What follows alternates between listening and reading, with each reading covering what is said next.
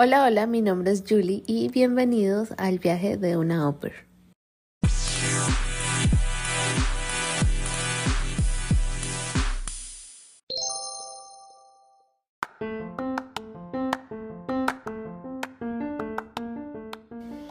Entonces, eh, bueno, estábamos hablando del intercambio, ¿no?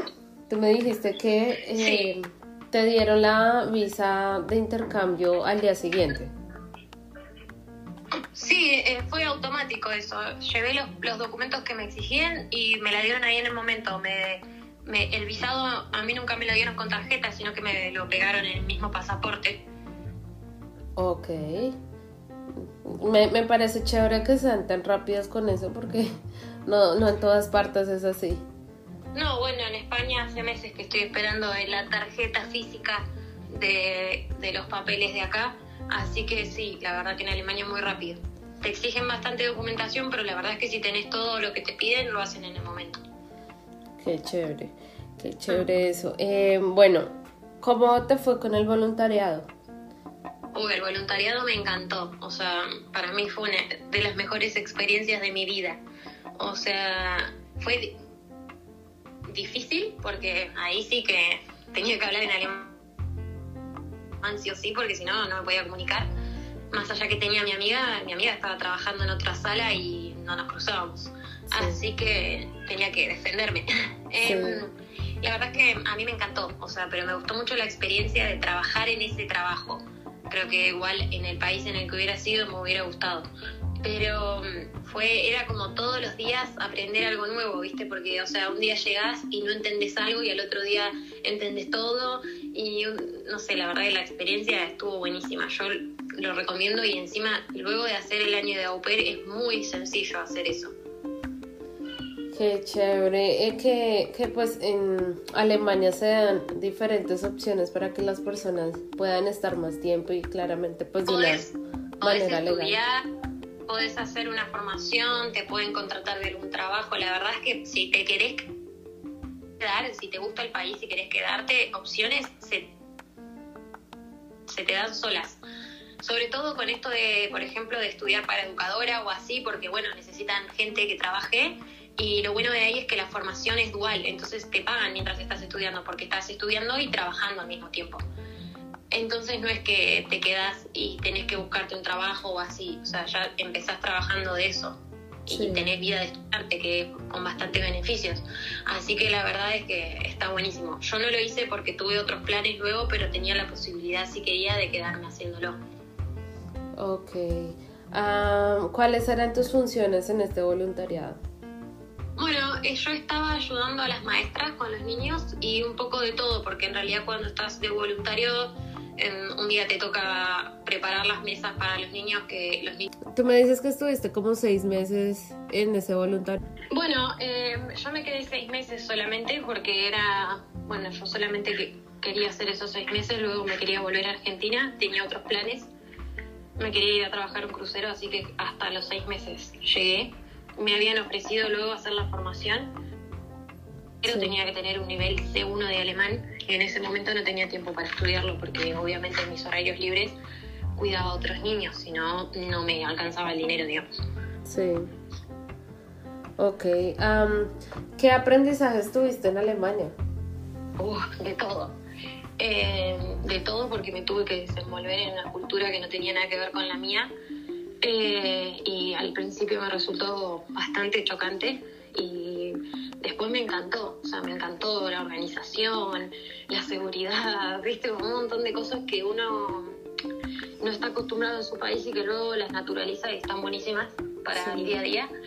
Pero sobre todo aprendí a, manejarme sola, lejos de mi familia, sin, o sea, yo ahí era, era nadie, digamos, me tenía que apañar sola. Em, no podía ir llorando a, a, decirle a mi mamá que tenía un problema.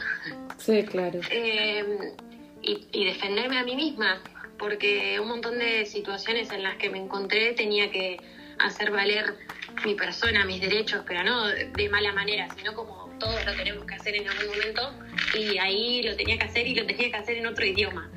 Así que como que la verdad me hice muchísimo más fuerte. Qué chévere. Qué chévere que esta experiencia te sirvió bastante. Pues finalmente estas son las el tipo de experiencias que te sacan de tu zona de confort y te ayudan a crecer. Claro, es que te cambian la vida porque es que después ya no sos ni de allá ni de acá ni de y después no me quise volver nunca más a estar en un lugar fijo, o sea, de ahí no paré de vivir en diferentes lugares. Sí. Em, la verdad es que si algo me enseñó que es la vida que quiero, es a mí me encanta vivir en otro lugar, con otra gente, con otro idioma, con otra con otras costumbres, me encanta esa sensación de, de, lo nuevo, de tener que reaprender todo el tiempo un montón de cosas, que algunas cosas me las quedo para incorporarlas a mi vida y otras no, pero muchas me quedo. Y la verdad es que si me enseñaron de responsabilidad en algún lugar, pueden el jardín ese de Alemania, porque son bastante estrictos con los horarios y con un montón de cosas. Oh, sí, sí, son, son culturas diferentes ahí. Yo no sé por qué las personas que estamos de Latinoamérica somos tan frescas, un poco como por ejemplo con el tema de la, de la puntualidad porque finalmente uno dice cinco minutos. Bueno, cinco minutos se convirtieron en diez y lo que sea. Y cuando llegas a un país así... Sí, no, no podés. Yo, nuestro grupo de amigas era latinas, todas, o sea, literal una de cada país. Y siempre que nos juntábamos decíamos como, bueno, nos juntamos, horario alemán, horario latino, nos reíamos porque como diciendo llegué temprano, o sea, dale. sí, sí eh, qué, qué locura. Bueno, después de esa experiencia que siguió para Sofía, ¿tú volviste a Argentina? Eh, en realidad sí, pero volví de visitas porque cuando estaba mm, finalizando el voluntariado empecé a buscar otras opciones porque quería seguir viajando y me encontré con la posibilidad de trabajar en un crucero. Sí. Entonces hice la entrevista y demás por internet, pero resulta que el examen de inglés y el curso de seguridad marítima lo tenía que hacer en Argentina. Entonces me reclutaron.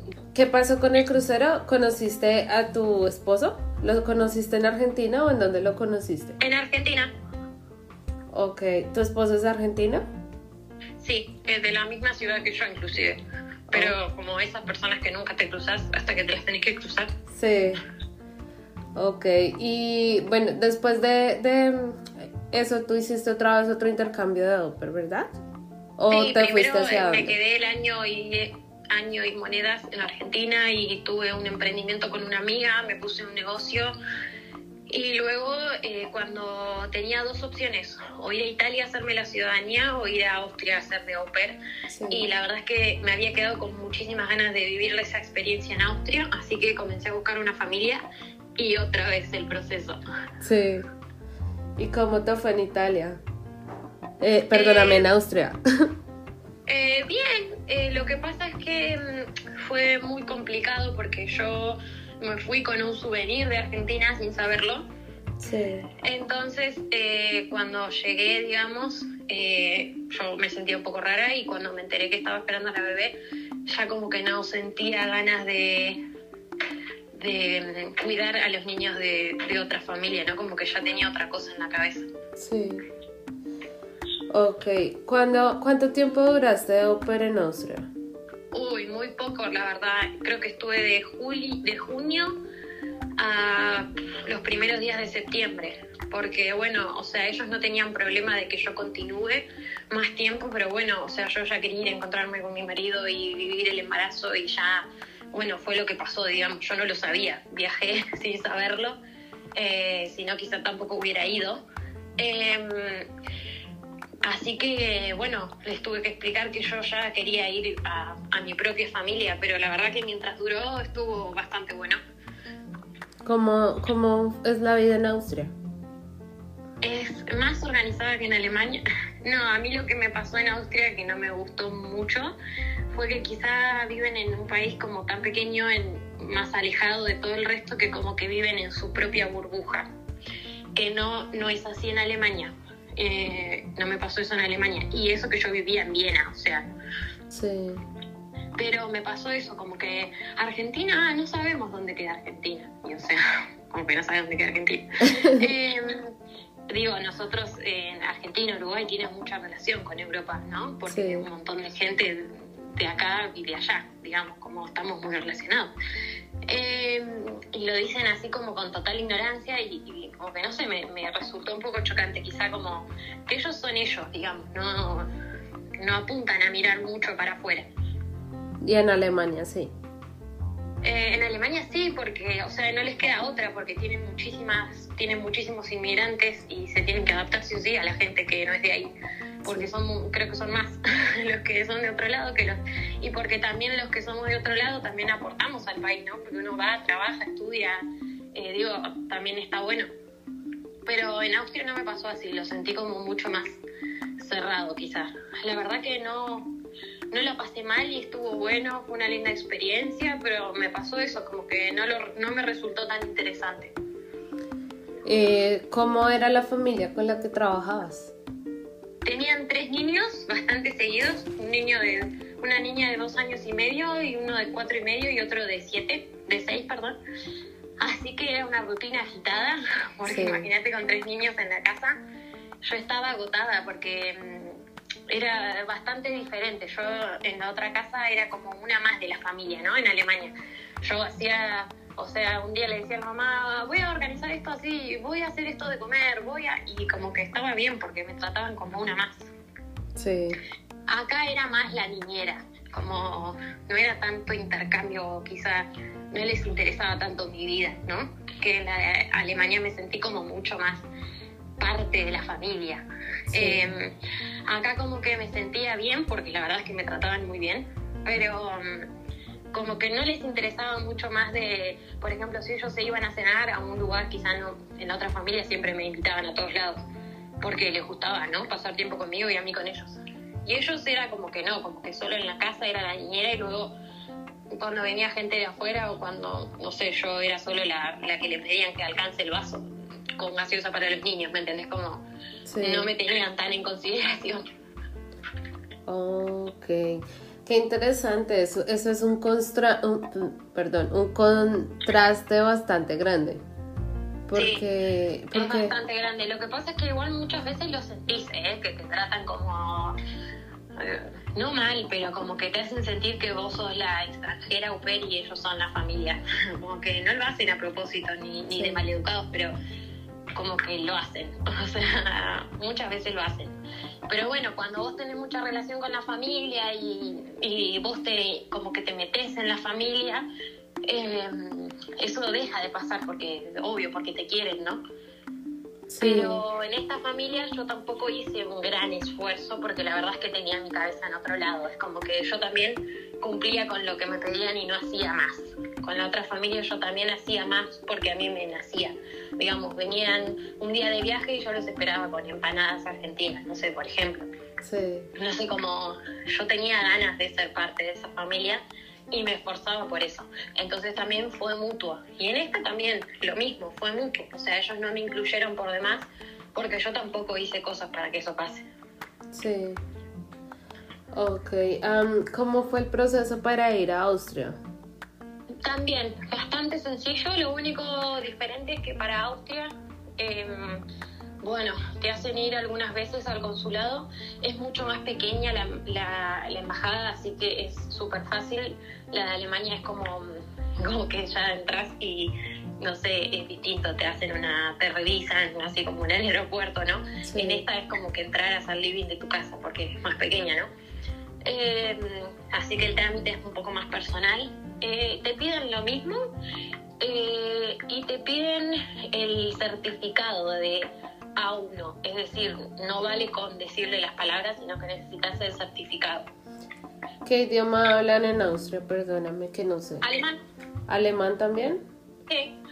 Oh, entonces ahí ya ibas tú súper bien porque ya, ya sabías. Claro, es que mi objetivo era como seguir perfeccionándolo. La verdad es que también por eso elegí otro país que hable en alemán, porque si no luego podía elegir alguna parte ¿no? que hable alemán de otro país, pero no es lo mismo porque cambia mucho el acento, o sea que fue más como por algo más académico que lo que quise hacer. Pero finalmente llegué en verano, así que no pude hacer ningún curso porque cuando me fui, que empezaban las clases, yo ya me había ido.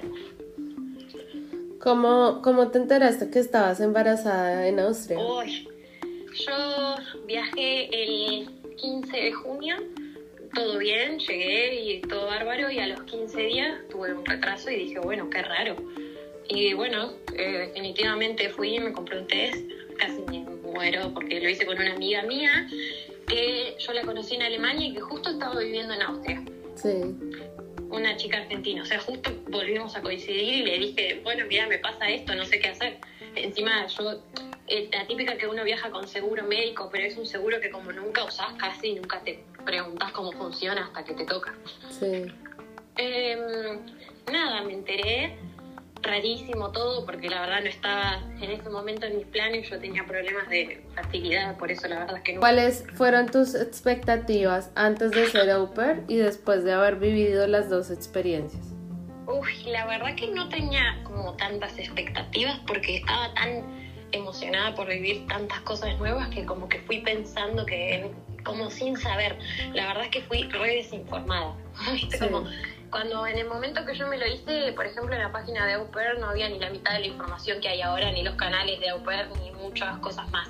Sí. Solo había algunos canales de chicas que estaban en Estados Unidos, eh, o algunos muy poquitos de otro lugar, pero la verdad es que no había tanta información. Y yo tampoco me esmeré mucho en verla, como que quise ir a ver qué pasaba, porque si uno va con expectativas, después como se frustra.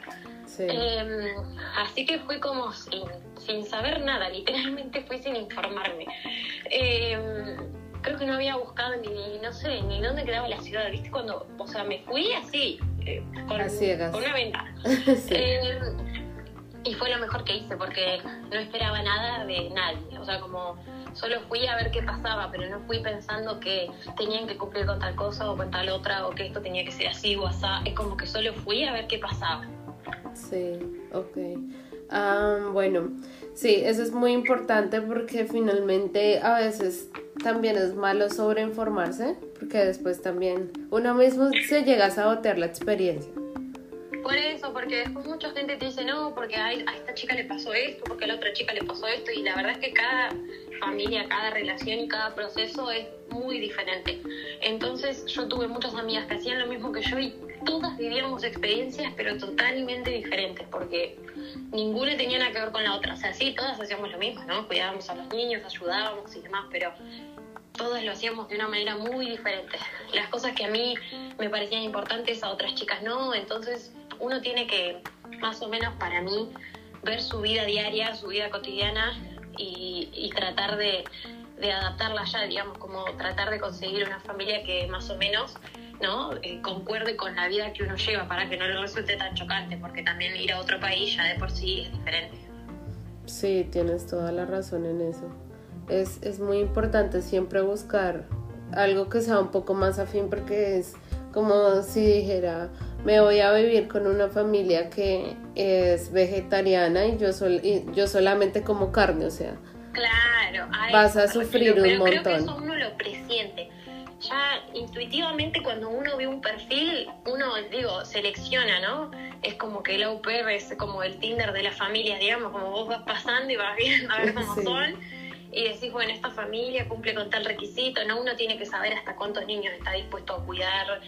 No sé, yo tuve muchos hermanos, por él a mí no me molestaba cuidar tres niños, pero hay otras chicas que son, que quizás les parece un montón. Y a mí, por ejemplo, me hubiera gustado tener un poco más de privacidad y a otras personas, por el contrario, no les importa. Digo, uno tiene como que, ¿no? Tratar de adaptarse, eh, de adaptar el perfil de la familia. O sea, vas viendo y vas seleccionando de acuerdo como, como sos vos. Completamente. Eh, bueno, tú dices que después te fuiste para España, ¿verdad? Ahorita estás viviendo en España. Ahora estoy en España, sí. ¿Qué haces en España? Bueno, ahora recién estoy como trabajando muy esporádicamente porque decidimos que salga a trabajar mi marido y que yo me quede con la bebé. Como no tenemos familia acá, Sí. recién ahora que la bebé tiene ocho meses voy a empezar a mandarla a la guardería y a trabajar yo en un horario fijo porque la verdad es que preferíamos que la cuide yo. Sí. En este momento soy yo la que necesita una persona que la ayude un poco. Em, la verdad es que también adaptándonos, porque bueno, yo pasé, pasamos el embarazo muy solos y todo el resto muy solos. Y bueno, como adaptándonos a la nueva vida. Sí, totalmente. Aparte que has vivido muchos cambios en los últimos años, o sea, Uf, sí, demasiados. Así que también nosotros nos conocimos y a los ocho meses nos casamos, o sea, fue todo así una locura en los últimos años de vida. Sí. Eh, yo vivo así, generalmente igual. Eh, tomo decisiones que hay gente que las piensa muchísimo más, que a veces me salen bien y a veces no, pero bueno, qué sé yo, soy así. Sí. Eh, ahora vivo acá y capaz que en seis meses vivo en otro lado, o sea, nunca me ato a nada, digamos. Eh, digamos que para, para vivir en España, como, o sea, tú ya tienes familia, no, me dijiste que no tienes familia ya, pero me No, refiero a yo para pasé el por tema. Italia primero a hacer la ciudadanía italiana.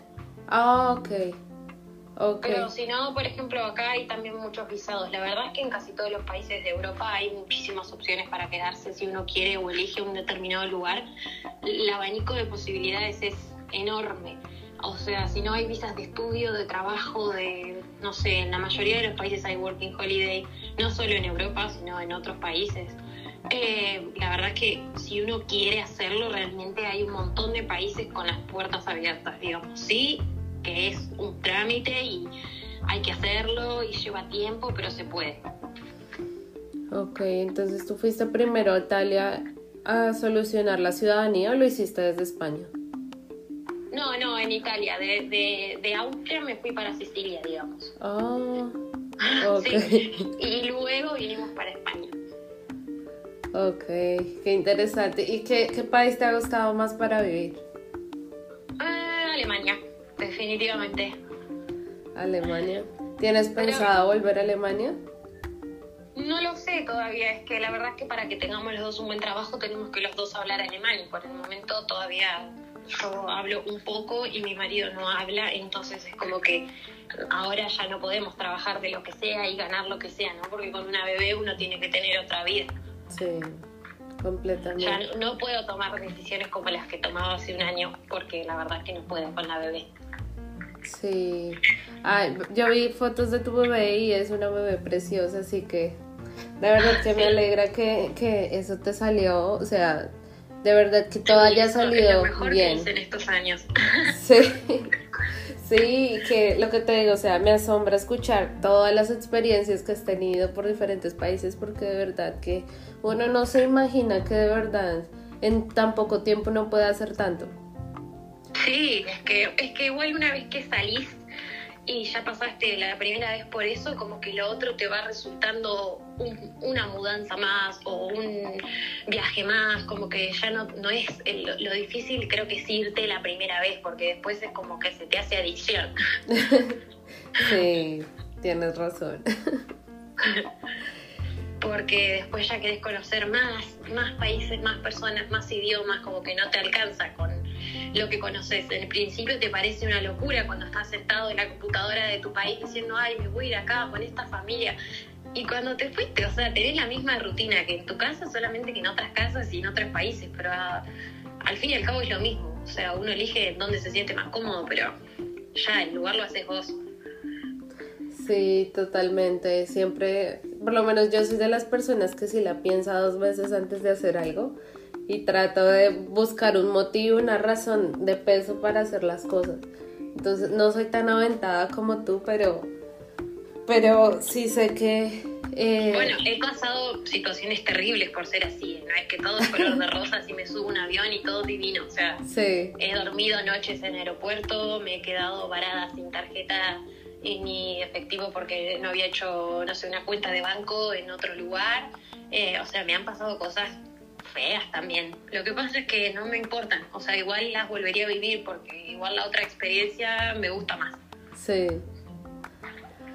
Bueno, Sofía, eh, ya para ir cerrando, me gustaría que nos dieras algún consejo, algo que todas las personas deban saber antes de aventarse a todo esto. Uy, el típico consejo que parece frase de libro, pero que es real, es que hay que animarse, o sea, porque uno está en su casa y le da miedo, porque decís, no, ¿y cómo va a ser? O sea, lo más terrible que te puede pasar es volver, o sea, es lo más terrible. Sí, Eh, uno sí, obvio, hasta de volver, ¿no? Los pasajes cuestan dinero y demás, pero una vez que ya te fuiste es diferente y se puede ahorrar y se puede solucionar y, o sea, nosotros vivimos con problemas que luego cuando te vas a otro lado, yo, yo siempre digo, cuando me fui a Alemania llamaba a mi familia y le decía, ay, tengo un problema, y le decía, pero no se preocupen porque es un problema de primer mundo. O sea, como que hay problemas que ya los dejas de tener para siempre. Entonces, eh, o sea, si te animás es difícil que salga mal. Y si sale mal igual es una experiencia. O sea que, no sé, para mí el hecho de irte de tu zona de confort, porque más allá de que tengas problemas, estar rodeado de tu familia o de seres queridos, o no, es eh, un barrio que conoces o lo que sea, igual sigue siendo una zona de confort. Sí. Eh, aunque no sea cómoda, digamos. Eh, irte te, te, cambia, o sea, para bien o para mal, pero o sea, te encontrás con vos mismo solo en la nada y de ahí para arriba. Sí, ay, qué bonito. Me encanta ese consejo. Sí, hay que animarse, hay que animarse, que yo soy re de la premisa de que la vida es una sola y bueno, así me las mando igual, ¿eh? así a veces me doy la cabeza contra la pared. Muchas, pero muchas otras no. Y vivo cosas increíbles y sobre todo conozco gente increíble, porque después tenés familia por todo el mundo, porque te haces amigos que son como o sea, las amistades que te haces en otro lugar no son como las de tu casa. ¿Por qué? Porque, a ver, a vos, vos naciste en una ciudad, te mandaron a una determinada escuela, a un determinado lugar para hacer deportes, digo, elegiste tus amistades, pero dentro de gente que está ahí, o sea, no, no te quedó otra opción. En cambio, cuando conoces a gente que está haciendo lo mismo que vos, es como gente de todo el mundo que más o menos apunta a lo mismo que vos o tiene los mismos proyectos, las mismas ideas. Entonces, es mucho más profunda la amistad. Sí, tienes razón. Yo, por lo menos los amigos que he hecho acá, no los cambiaría porque han sido conexiones muchas más fuertes que las que yo tenía en Colombia. Es que te pasa así, o sea, yo tengo amigas colombianas que las conocí en Alemania, que si las hubiera conocido en Colombia quizá ni nos saludábamos por la calle. Pero en Alemania estábamos haciendo lo mismo, teníamos el mismo objetivo, teníamos los mismos sueños o frustraciones también, y conectar desde ese lado, eh, o sea, sin prejuicios, sin pavadas, sin las cosas del día a día, o sea, te, es un lazo que, o sea, es como tipo hermanos tenés por la vida después. Sí, completamente cierto. O sea, yo tengo mi amiga colombiana, se casa el año, el año próximo en Alemania y yo estoy emocionada como si fuera la boda de mi mejor amiga de toda la vida, ¿viste? Como, o sea, y jamás perdimos contacto y hace años que me fui. Y, es como, y siempre va a ser una de mis mejores amigas. Como esos lazos son, o sea, conocer gente en otros lugares desde, y conectar desde ese lugar es increíble. Sí, tienes toda la razón. Bueno, Sofía, ya lo último sería, ¿qué le dirías a Sofía de hace cinco años? Que piense un poquito más las cosas, eh, que no se arrebate tanto, que lo que uno quiere puede llegar, pero no necesariamente ya. Yo soy muy del ya, y de que cuando no llega ya, entonces cambio de, ¿no? Cambio todo todos los planes los cambio porque lo que quiero hoy no lo tengo ya y no funciona así. Pero eso no lo aprendí hasta que tuve a mi hija, ¿eh? así que si no la tenía todavía seguiría actuando de la misma manera. ok, eh, bueno Sofía, te doy muchas, muchas gracias por tu tiempo. Tuvimos algunos problemas de conexión, pero igual, gracias por este espacio. Sí, sí, ya, ya lo logramos y la conexión incluso mejoró. sí. Pero gracias por esto, eh, gracias a todas las personas que nos están escuchando. No sé si quieres que las personas te puedan contactar en algún momento. Sí, claro, cualquier persona que tenga cualquier duda, la más mínima que le parezca, que diga, ay, qué tontería, lo que sea, a mí me pueden preguntar porque a mí me encanta ayudar a la gente, inclusive ayudo todo el tiempo a gente con tema de documentos o así, que no saben, que no saben dónde preguntar y la verdad es que yo no es que digo, ah, la tengo reclara, pero es que realmente como que viví en tantos lugares y así que hay cosas que me resultan automáticas. Sí. ¿En dónde te pueden contactar? Eh, no sé, por Instagram creo que es lo más fácil. Eh, ok, ¿te gustaría decirnos eh, cómo te pueden encontrar en Instagram, tu usuario? Sí, el Instagram mío es Sofía Benavides Danieli, que es B larga, B baja y Z. Todos juntos. Eh, Sofía Benavides Danieli. Sí. Daniela con una sola L, ¿correcto? Con una sola L, sí, es como Daniela, pero en vez de Daniela con I, Danieli. Sofía ah, Benavides Danieli. Ah, ok. Vale, Sofía, te doy muchas gracias. Gracias a todos por haberse conectado a este nuevo episodio. Les doy muchas gracias por estar aquí, por apoyarnos. Eh, y espero les haya gustado toda la información que Sofía nos compartió. Les doy muchas gracias.